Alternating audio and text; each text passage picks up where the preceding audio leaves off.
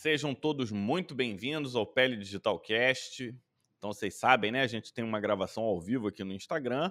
E em algum momento da vida, essa gravação vai também para o nosso Spotify. E hoje a gente vai chamar de Ecos do Meeting. O Omar, ele não vai poder estar aqui com a gente hoje, porque ele está voando, ele está em pleno voo, voltando aqui para o Rio de Janeiro. Boa noite, Ivana. E mas antes de vir, ele me passou mais alguns detalhes, mais alguns aspectos relacionados e nós vamos ter dois ecos do meeting, né? A gente vai ter um eco do meeting hoje, a gente vai ter um eco do meeting semana que vem. Então a gente tem alguns aspectos, algumas novidades, algumas coisas a gente já consegue aplicar hoje, outras a gente não consegue. Ó, oh, Eliana, você gostou da transmissão? Quem não conseguiu assistir no ao vivo, vai lá que ainda está disponível, tá? Tem que entrar no formulário, a gente deve deixar essa semana, mas eu vou trazer mais alguns aspectos relacionados ao meeting e vai ser um pouquinho mais rápido, um pouquinho mais prático e a gente vai fazer então como se fosse um top 10, né? E a gente vai fazer uma dar uma mesclada entre os diversos assuntos e quem tiver aqui Lembra de compartilhar com o colega, clica nesse aviãozinho, manda essa live, porque a gente falou, a gente quer esse ano de 2022 bombando, triplicando a nossa audiência, porque é conteúdo de verdade, é para quem gosta de medicina, de dermatologia. Então vamos lá, nosso top 10 de hoje, eu queria trazer uma, uma novidade, que na verdade, num primeiro momento, não é uma novidade. Então eu vou trazer seguinte, o seguinte título: O uso da isotretinoína no tratamento de ictiose. Aí vocês estão falando, ah, mas o que, que tem de novo aí? Não, o que tem de novo é que eu estou falando de uma isotretinoína tópica para o uso de ictiose. Mas qual ictiose? Ictiose lamelar ligada ao X ictiose é, recessiva ligada ao X. Ambas são recessivas, na verdade. Né? Então, o que, que eles viram? Né? A isotretinoína, o problema da isotretinoína no uso das ictioses é a tolerabilidade. Muitas vezes a gente não consegue utilizar o paciente não tolera o uso. E com essa nova apresentação, que eles chamaram essa substância de TMB001. E essa TMB001, ela tem uma tecnologia que eles chamaram de IPEG. IPEG Technology. Eu não sei exatamente o significado, é I, P de pato, E de escola, G de gato. E o que, que acontece, né? Ele é um. Eles encapsulam a isotretinoína num propileno glicol. Então é uma estratégia de entrega de isotretinoína. E o que, que, que, que teve de interessante? Você teve uma melhora significativa nessas duas ictioses, né? Não resolveu, mas melhorou bastante. E aí você consegue ter mais uma perspectiva de tratamento para doenças difíceis, né? Doenças genéticas, e, e traz uma. Olha, o Mayra encontrou lá o congresso. Foi bom o congresso, Mayro? Conta, conta aí pra gente. E aí você tem, além dessa perspectiva do uso de uma substância antiga, mas de uma forma de apresentação diferente, faz com que a gente tenha esperança de tratar é, pacientes com ictiose. A gente sabe que não é dia a dia de consultório, mas quem trabalha com dermatologia pediátrica sabe a dificuldade e nem sempre a gente consegue manter o oral, e às vezes o caso não é tão grave assim. A Almaira gostou do congresso, vimos seu vídeo, você apareceu aqui no Pele Digital, Almaira. E esse é o nosso top 10 de hoje, uma nova apresentação de isotretinoína, isotretinoína tópica no tratamento da ictiose lamelar recessiva ligada ao X e na ictiose recessiva ligada ao X, lembrando que na lamelar a resposta foi melhor. Nosso top 8 de hoje, eu queria falar de celulite. E eu, vocês sabem que a gente tem um curso Dermato Expert, que é para aumentar a sua acurácia diagnóstica, e esse foi um destaque do Congresso americano, né? Para quem não sabe, celulite estima-se 14 milhões de internação ano. Isso nos Estados Unidos, com bilhões de dólares gastos. Vocês sabem, olha, olha que número impressionante esse que a gente vai ouvir. Um terço dos diagnósticos, é isso mesmo, um terço dos diagnósticos de celulite nos Estados Unidos estão errados. 14% dos que internam não precisariam internar e poderiam ser tratados ambulatorialmente. 73% dos exames solicitados são desnecessários. 10% dos casos são rehospitalizados. Olha como se gasta dinheiro desnecessariamente. E aí, o que, que eles viram? Né? A gente é, tem duas questões aí importantes. O primeiro, o papel do dermatologista ou do médico com mais intimidade no diagnóstico dermatológico. O que, que eles viram? Né? Eu vou pegar aqui. 82% de suspensão de antibióticos, ou seja, uso de antibiótico desnecessário. E 51% de casos de pseudocelulite. Isso a gente está falando do dermatologista, atendendo nas primeiras 24 horas no setor de emergência. Então, quando isso acontece, você tem então 50% de diagnóstico errado e diminuição de 82% das prescrições de antibiótico. E mais um dado, a gente sabe que aqui a gente não passa dose, mas em vez de você usar a penicilina benzatil para prevenção de casos recorrentes, você pode usar a penicilina oral e nesses casos você tem redução de 45% é, na sua no número de casos de celulite. Então, esse foi o nosso top 9 de hoje. Top 8, a gente, quem, quem acompanhou ao vivo, a gente comentou, mas eu trouxe porque é o diagnóstico da retroníquia. Retroníquia, então, é um diagnóstico clínico. Esse diagnóstico clínico pode ter passado por vários colegas, né? É, até por mim, provavelmente passou, que, que é retronic? É quando você tem um crescimento da unha abaixo de uma unha existente. Acontece por algum motivo um, deslo... um descolamento dessa unha, ou seja, não é nem um descolamento a palavra certa, é uma desconexão da matriz e do leito. E aí, quando você tem essa desconexão, a nova unha que cresce, ela não cresce empurrando a lâmina anterior. Ela cresce deslocando essa lâmina anterior e aí a gente tem como apresentações clínicas.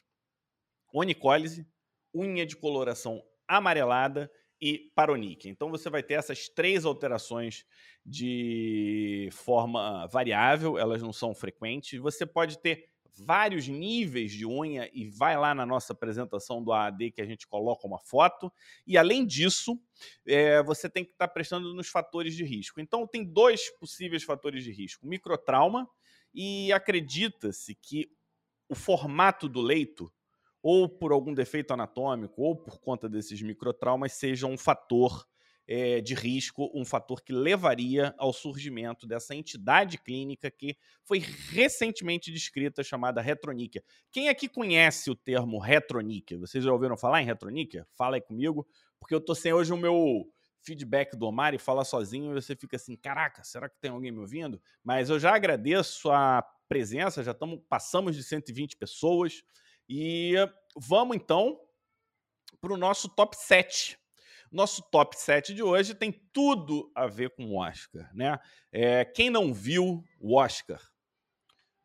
O Oscar, é, Will Smith foi lá, deu um, um tabefe no cara, porque o cara falou do cabelo da mulher, e aí, de repente, todo mundo descobre que a mulher do cara tem alopecia areata. E quem lida com alopecia areata sabe que a alopecia areata, quando ela é grave, quando ela é generalizada, quando ela é universal, é uma doença difícil, muito difícil de ser tratada. E o vocês sabem, né? Isso aqui é um, vamos dizer, um momento imuno expert. E ó, a Priscila mostrando, né, granuloma na dobra proximal ungueal, é um outro achado, né? Por conta do trauma, você des desloca, né, e a parte posterior da unha acaba traumatizando e dando esse aspecto. Obrigado aí, Priscila, pela contribuição.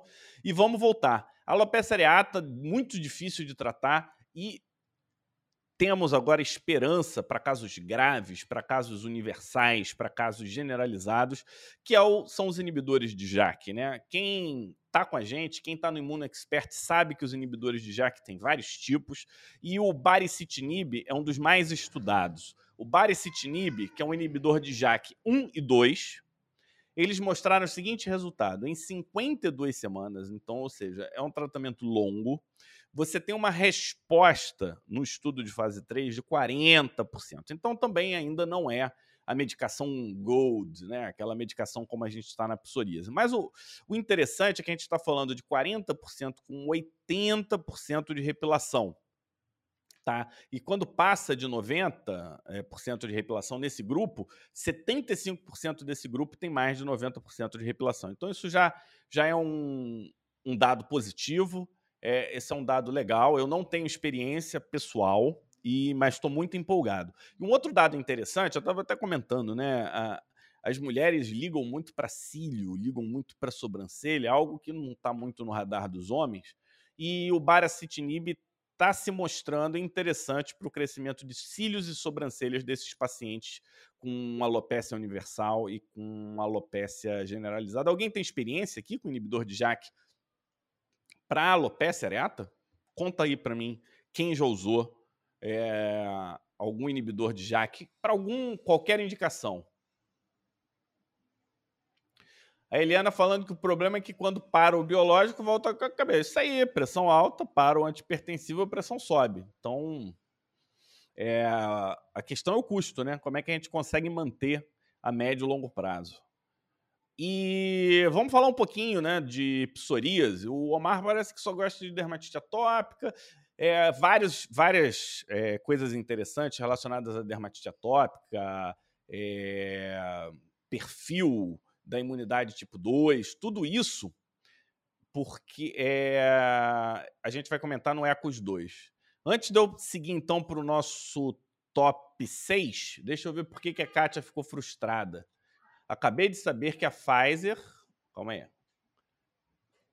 E a BioNTech estavam patrocinando o Oscar e parece que esse incidente foi intencional. Ah, na, nada no Oscar é o acaso, né? Nada no Oscar é o acaso. E aí a Andrea falando que tem muitos trials de pequenas moléculas para psoríase, é uma realidade. Então, eu vou falar disso agora no nosso top 6 do Rofumilast. Né? Ele, é, ele é um uso tópico, ele é um inibidor de fosfodiesterase 4. A gente sabe que fosfodiesterase 4 para psoríase não foi legal, porque não é barato e a resposta é bem macho-muito, bem mais ou menos. Mas essa, essa é uma versão tópica em que o estudo aconteceu em psoríase de dobra. Então, intertrigo, né, por psoríase, né, psoríase invertida. E 50% dos casos melhoraram bem, com pouca irritação, então com nível de tolerabilidade interessante e com a segurança, né? Porque quando a gente fala de é, psoríase, de dobra, aí as pessoas acabam usando corticoide. Quem nunca teve aqui paciente com xingoide por uso tópico de, de psoríase? Quem, quem já teve Cushing por uso tópico de corticoide em psoríase, coloca aqui, é, Cushingóide de psoríase. Vamos, é, vamos, vamos participar? Porque eu, eu me sinto sozinho, assim, sabe? Quando eu falo sozinho. E lembra de clicar aqui no. Tem, tem esse aviãozinho que fica aqui embaixo. Nesse aviãozinho, vamos divulgar mais a live. Estamos com 146 pessoas nesse momento.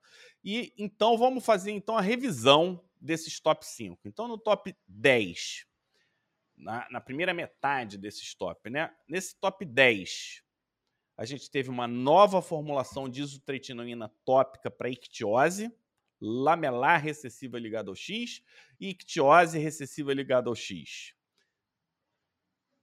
A importância do diagnóstico correto da celulite. Lembrando que são bilhões de dólares de gasto e quando a gente tem um colega especialista em pele no setor de emergência avaliando esses casos, em no máximo 24 horas a gente tem uma redução de 82% de prescrição de antibiótico desnecessária e uma correção de rumo diagnóstico em 51% dos casos no top 9. No top 8, a gente relembrou o conceito de retroníquia, que se apresenta como unha amarelada, onicólise, paroníquia e a colega lembrou do granuloma proximal da unha. A alopecia areata, a gente já parece que esse, tudo isso foi encenado e que a alopecia areata está sendo tratada com os inibidores de JAK 1 e 2, com respostas interessantes. Ainda não considero uma resposta espetacular, mas levando em consideração o que a gente tinha de opção, isso acontece. Olha, ó, Márcia botou aqui, cuxingoide psoríase. É isso aí, eu já vi alguns, tá? Não foi nenhum nem outro, não. Fora que eles chegam com cuxingoide cheio de estria, é muita, muita coisa. O Rofumilaste, por exemplo, então, a gente teve é, o uso tópico, que é um inibidor de fosfodiesterase 4, entrando como uma opção de tratamento tópico. E para mim, é, o tratamento tópico de pequenas moléculas vai ser um dado que vai mudar bastante é, a história, as opções de tópico, de imunomoduladores tópicos, de imunossupressores tópicos. Ó, aqui, ó, a Maria com, é, contando, né, que já pegou um caso que há mais de um ano usa o corticoide. Inclusive, eu acho que deveria ser proibido nome de medicação que lembra uma determinada doença, como, por exemplo, o tal do psorex. Né? Quem tem psoríase fica se pode ficar induzido a achar que o psorex é uma opção interessante para quem tem psoríase. Isso, na minha opinião, deveria ser proibido e deveria se trocar o nome da medicação, tá? Então, essa é uma sugestão minha. E vamos para a segunda parte dos nossos top 10 AD, ecos do AD. Então o Omar ele fez uma seleção para gente, né, do, do que, que ele tinha e falou: se vira aí com a pauta de hoje, porque hoje eu vou estar no avião, vou estar voltando. Espero que ele traga um presente para gente, né? É... E aí, Andréia, deixa eu ver se eu coloquei aqui entre os top. Pá, pá, pá.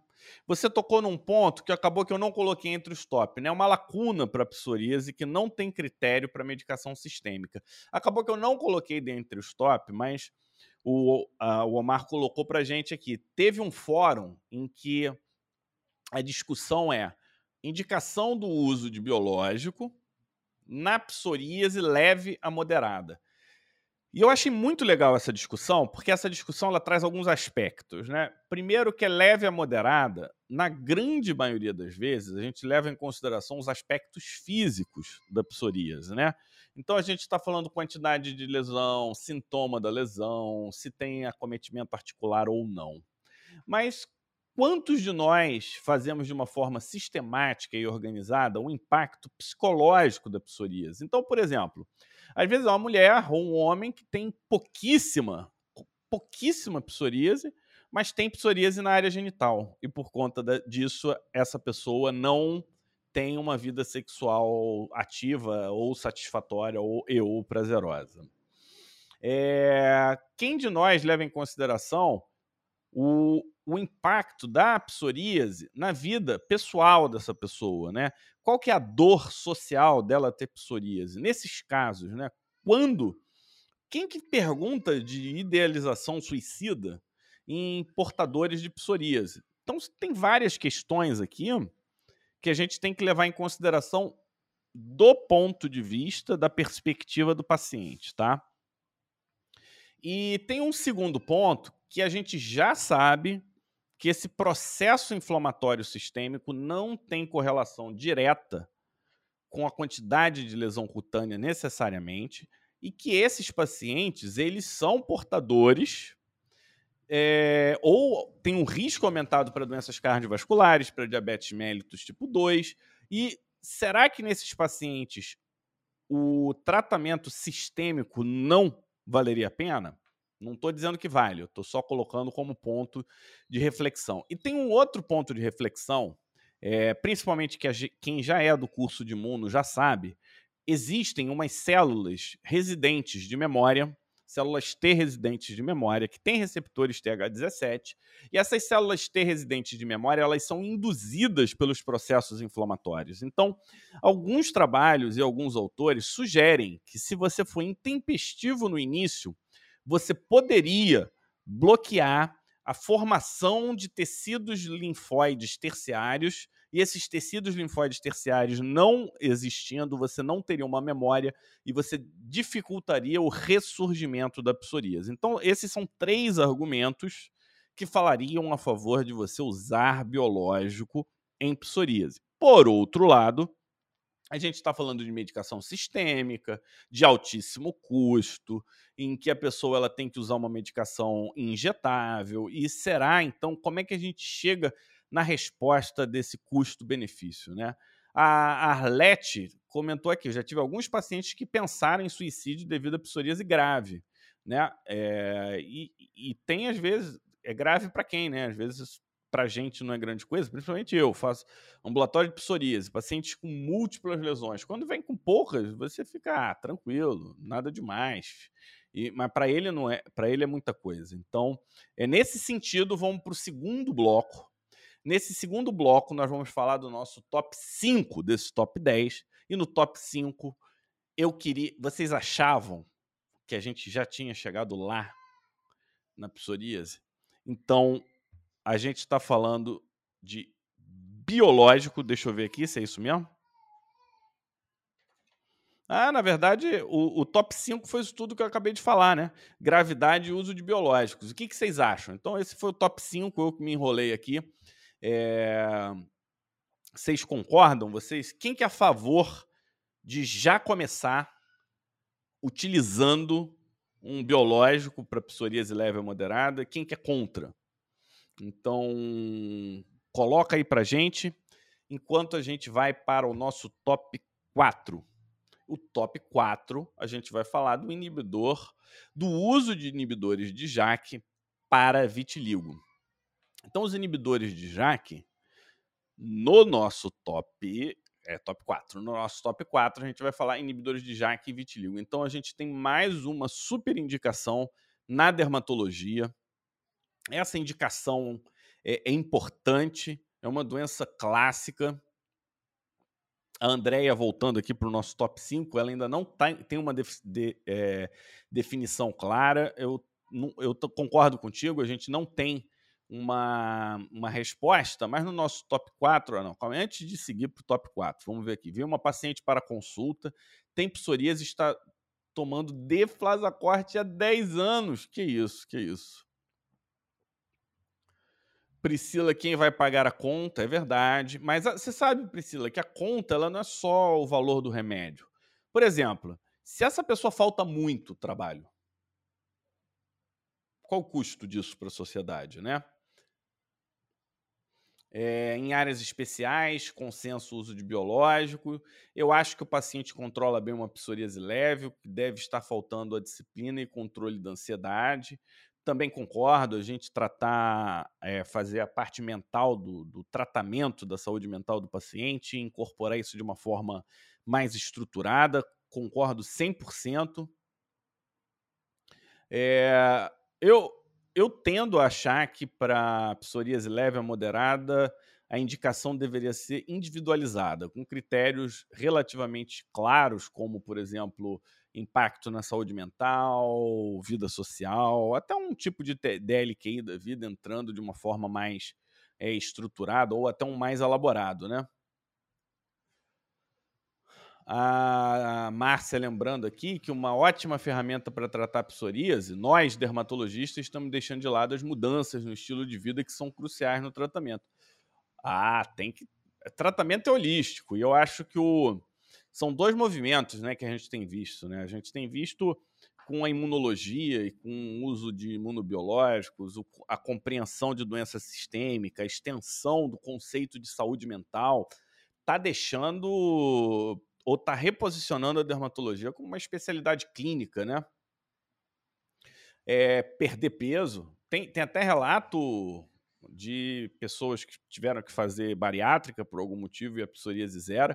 Não é, não é uniforme, mas tem que entrar, sim, com certeza, dentro desse, desse processo. Muito bem lembrado, Márcia. E vamos para o nosso top 4, uso inibidores de JAK em vitiligo. E aí eu destaquei nesse top 4 dois. O Opzelura, que é o Roxolitinib, que é o tópico que vocês viram no, durante a nossa transmissão, o Omar botou um vídeo, né, é, mostrando como ele funciona. E a resposta é interessante, tá? Mas não é fantástica. Você tem uma resposta aí de 52%, ah, 70% é, na face, nem foi área tão difícil de tratar. Então a gente precisa conhecer mais. Lembrando que o Omar falou, né? O Opzelura custa 2 mil dólares é, a, o tubinho. Então isso é caro pra caramba. Vocês acham que é só o oral que é caro? Não. O tópico também.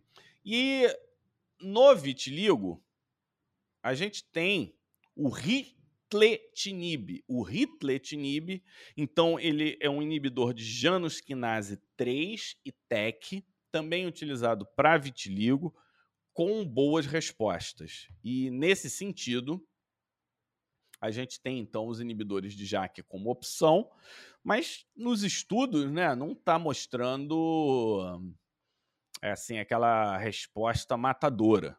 A gente está vendo uma resposta parcial. Vamos aqui que os comentários de psoríase estão bombando, né?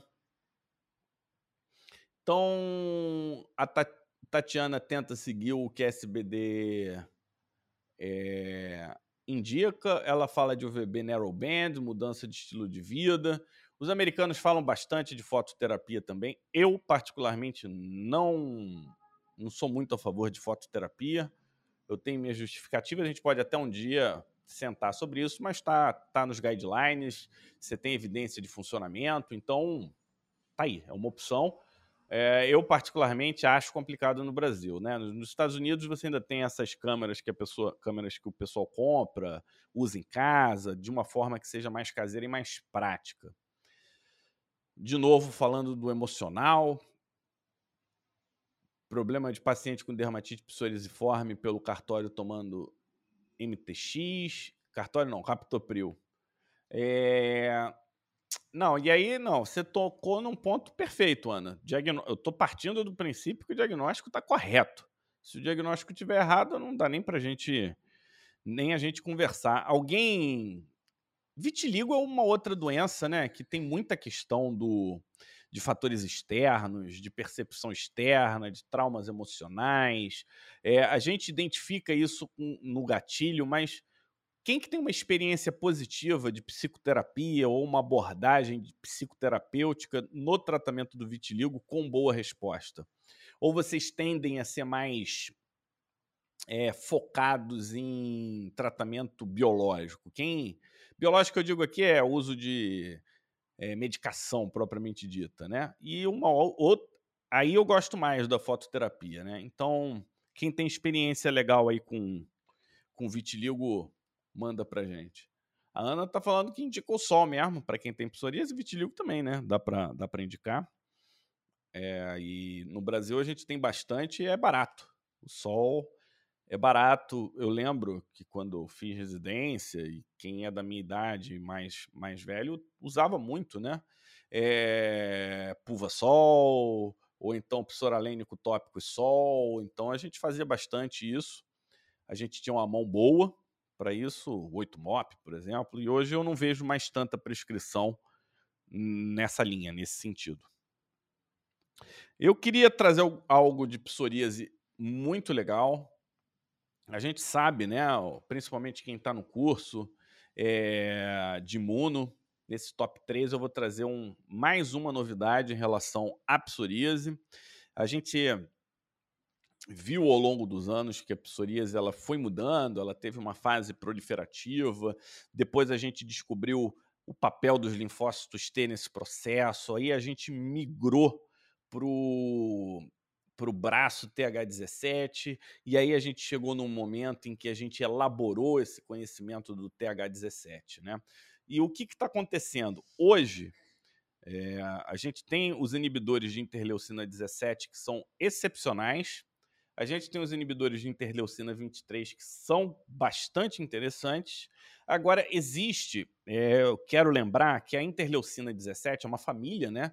Tem seis é, monômeros da, da, dessa família e eles são formados em dímeros, que podem ser homodímeros no ser humano, homodímeros, que é IL17A com IL-17A. Tem o homodímero, que é o IL-17F com o IL-17F. E tem o heterodímero, que é o IL-17A com IL-17F.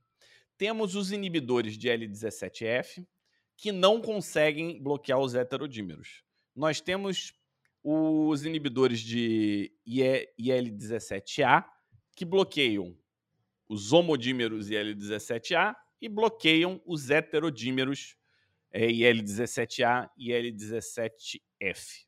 Tá? Só que existe uma medicação que bloqueia o IL-17A e F, que é o bimekizumab. Então a gente está falando de uma nova molécula que pode vir a aproximar a gente ainda mais do PASI 100. A gente tem um PASI 100 que pode variar de 30% a 40%, um PASI 90 que passa de 50% e PASI 75 que passa de 90%, por exemplo, com um seco quinumab. Então, é, quem que tem experiência com interleucina 17? Quem de vocês sabe que a primeira pessoa a prescrever um bloqueador de interleucina 17 no Brasil fui eu. Eu fui o 001 lá do Seco Quinumab, porque assim que entrou eu estava muito empolgado e vou falar, a resposta é espetacular. Eu estou falando de uma medicação que eu uso e eu tenho, eu tenho paciente, todos os meus pacientes de interleucina 17 eram empipinados no sentido que já tinham usado anti-TNF, às vezes mais de um anti-TNF, ciclosporina, e aí a medicação ela vem batata. Em todos zero? Não, não. Tem paciente que controla maravilhosamente bem, com perfil de segurança fantástico. E lembrando que bloqueador de interleucina 17 no Brasil é ótimo, porque você não tem problema com a tuberculose.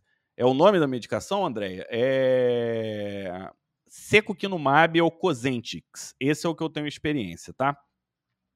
E eu queria só lembrar aonde você tem receptores de interleucina 17 que está associado ao braço TH17. Então você tem os linfócitos TH17, você tem linfócitos CD8, aí você tem nos linfócitos inatos, como células NK, indutores de tecido linfóide. Olha como é que isso é importante. Se você bloqueia o, o interleucina 17, você bloqueia o indutor de tecido linfóide, que diminui a chance de você ter tecido linfóide terciário e células T é, de memória, tanto epidérmicas quanto dérmicas. Você tem é, a, essa, esses receptores também nos tecidos linfóides inatos do tipo 3, você tem nas células gama delta. E se vocês estão com dificuldade de reconhecer todas essas células, eu recomendo fortemente que vocês façam nosso curso de imuno, porque lá a gente traz toda essa atualização de imunologia cutânea e imunologia como um todo, mas com foco dermatológico, lógico,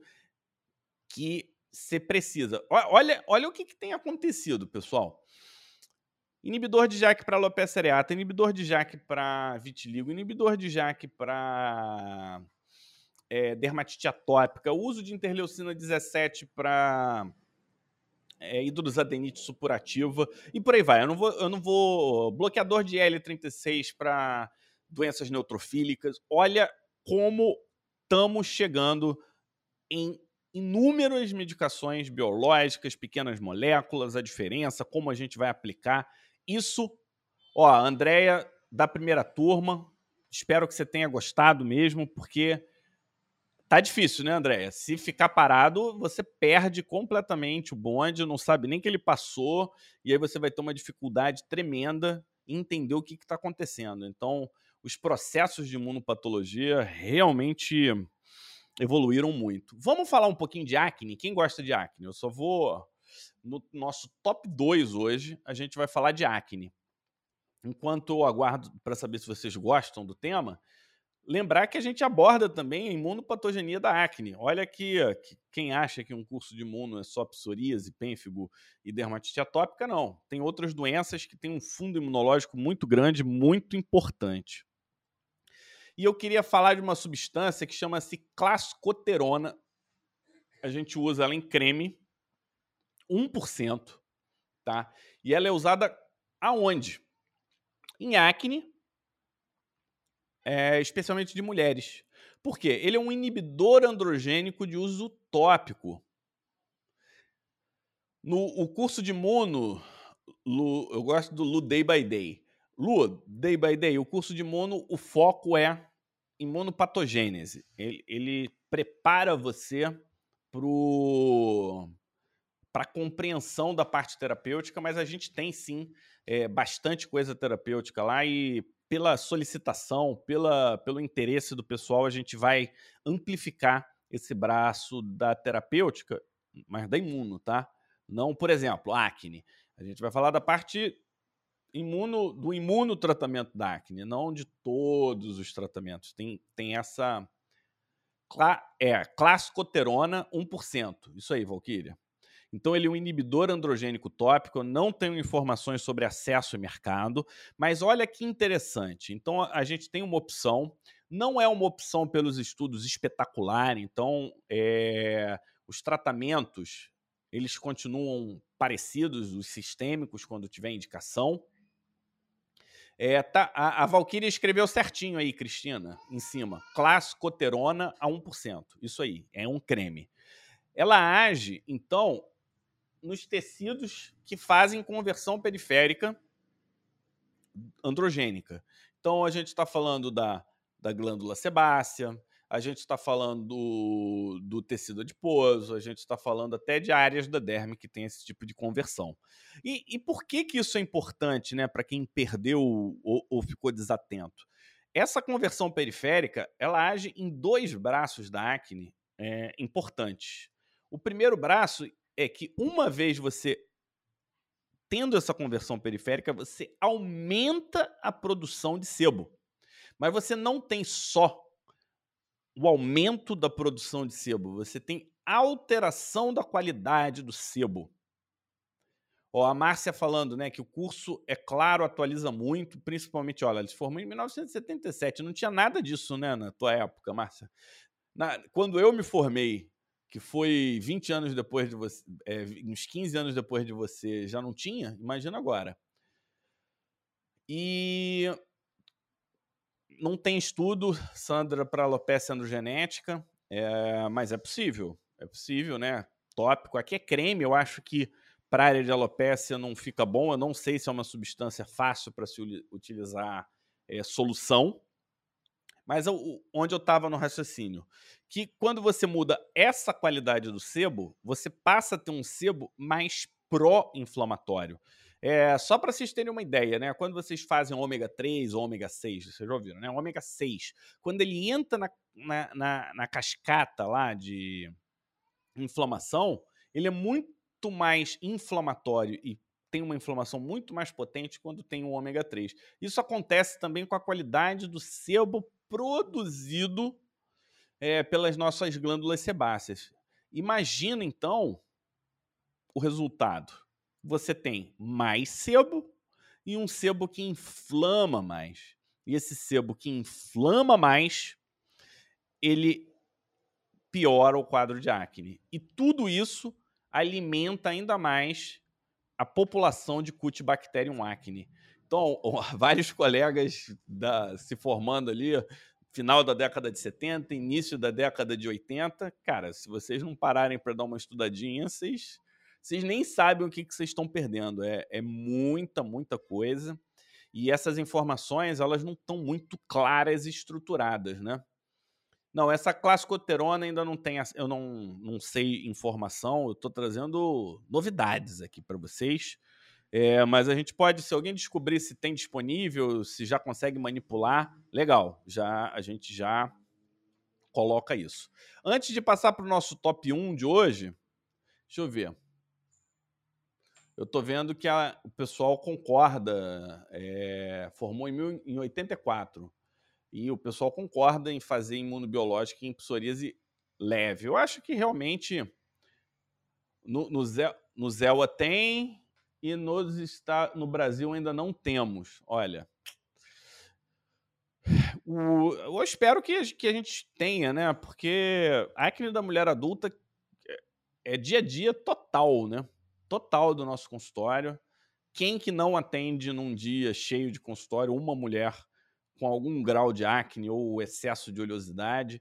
E lembrando, né, que a acne da mulher adulta ela pode ser um, um sinal clínico de risco de infertilidade. 50% das mulheres que têm acne da mulher adulta, depois dos 25 anos de idade, tem algum, algum grau de dificuldade para engravidar. É, isso entra o, o raciocínio integrativo eu, sabe, em relação a essa substância, né, a, a clascosterona, clascoterona, o que, que os estudos mostram? Que não é game changer, não é aquela, putz, passa, vai bombar. Agora, ela pode funcionar bem para compor o teu diagnóstico, o teu tratamento hormonal. Então, vamos supor, uma paciente que tem contraindicação do uso de contraceptivo oral, por algum motivo.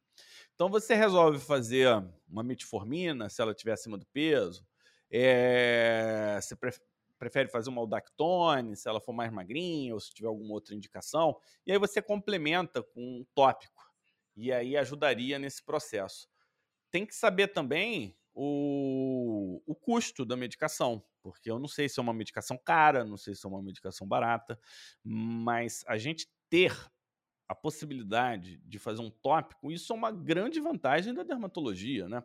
Essa é uma vantagem da dermatologia, porque a gente pode tratar os nossos pacientes com tópico. A gente tem opção é, de mais do tópico, do injetável. A gente está usando bastante né, medicamento injetável. A gente pode usar também o, o, o oral.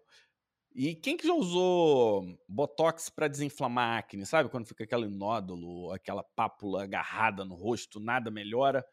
Botox bem diluído é legal. Quem já teve experiência conta para mim. E eu quero trazer então o nosso top 1 de hoje. O nosso top 1 de hoje é muito legal. Tem a ver com microbioma, o nosso momento Infecto Expert. Eu não podia deixar de trazer alguma coisa relacionada, mais uma coisa relacionada a doenças infecciosas, que é o uso de uma bactéria em spray. E o nome dessa bactéria chama-se Nitrosomonas eutrofa. Então é Nitrosomonas eutrofa. Então ela é uma bactéria que ela oxida amônia.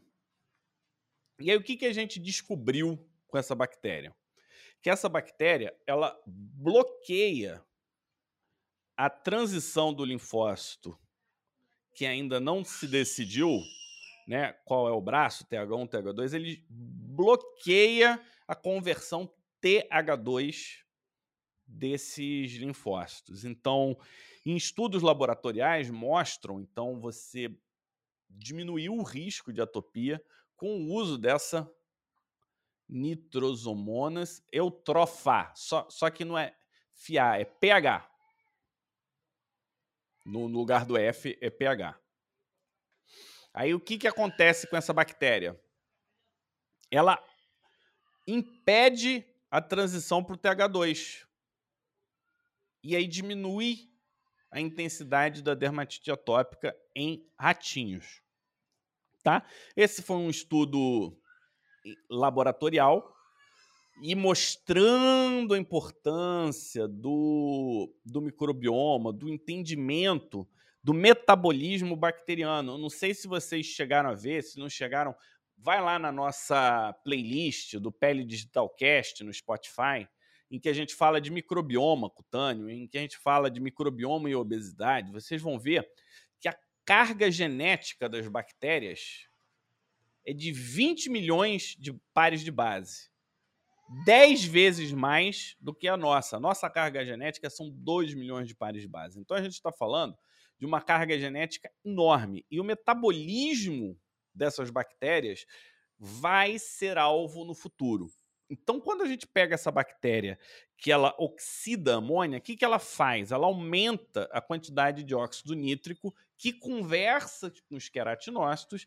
E aí, muito recentemente, o spray dessa bactéria foi utilizada no tratamento de ceratose pilar. Ou condiçãozinha difícil de se tratar, né? A ceratose pilar, então, a gente sabe que está associado a um perfil atópico, E esse perfil atópico ninguém tem clareza, porque tem gente que tem pouca atopia, tem gente que tem mais atopia, tem gente que responde mal ao tratamento, tem alguém que quem gosta de tratar é, ceratose pilar. Eu acho um tratamento que muitas vezes decepciona a gente, né? Porque é um tratamento pouco eficaz. E aí o que, que eles fizeram? Eles fizeram essa esse spray com essa bactéria, nitrosomonas eutrofa. Aí é, lembra da a, a, cepa D23, só lembrar de vitamina D. E aí o que, que aconteceu? Ao oxidar amônio, aumentar o óxido nitroso, eles melhoraram a textura e o toque da pele desses pacientes com ceratose pilar. Então, o que, que é chato? Ah, a ceratose pilar, né, Cristiana?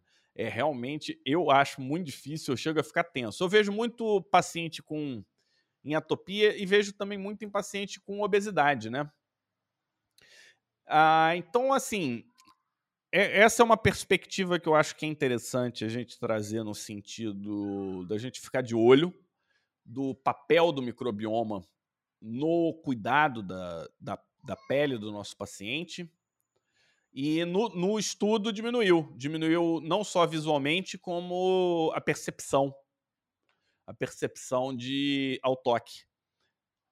Isso aí, nitrosomonas. Tem um S, eutrofa. Então eu tô sozinho hoje, a gente foi mais rapidinho, 47 minutos, eu trouxe o top 10. Vocês querem que eu relembre quais são os top 10 ou, ou não precisa? Se vocês quiserem, eu relembro aqui rapidol para a gente falar. É, lembrando que a, a nossa atividade né, de cobertura do Congresso, quem acompanhou, vocês gostaram, fala para gente, manda lá no nosso é, no nosso Instagram. Isso é importante porque isso é uma atividade patrocinada, o custo é alto para a gente poder fazer isso. Foi, esse ano foi apoio da, da Sanofi. E, ele, e, a gente ter esse feedback de vocês, de vocês colocarem lá nos nossos stories, dizendo que gostaram, que querem mais desse tipo de atividade, vai reforçar, vai trazer a gente, vai, a gente vai poder ir para mais congressos nacionais e principalmente os internacionais, porque está muito caro né?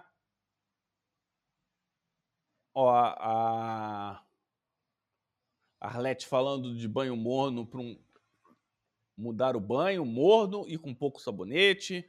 É, então eu peço isso de vocês para vocês colocarem o que vocês gostaram da cobertura do, do Congresso americano.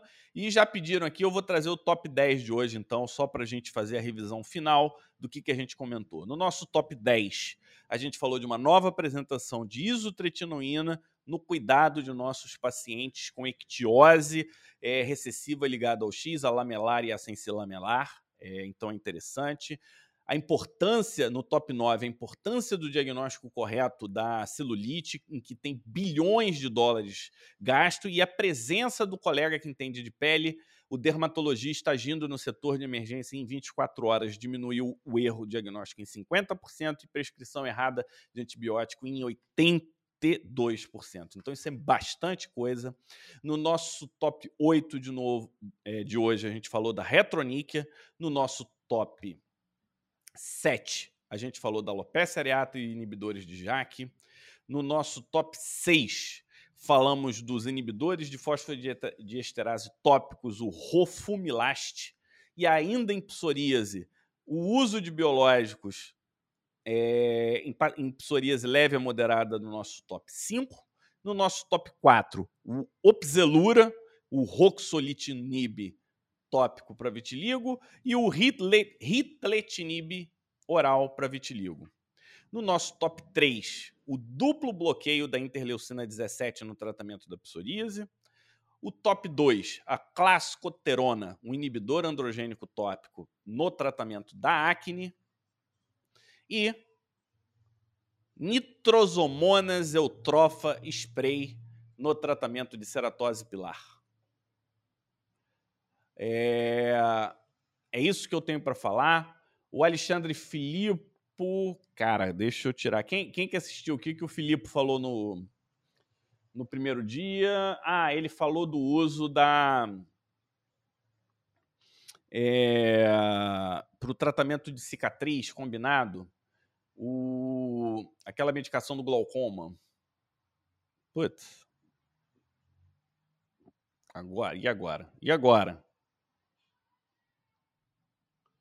Mas é, é aquela medicação do glaucoma associada aos lasers no tratamento das cicatrizes, né?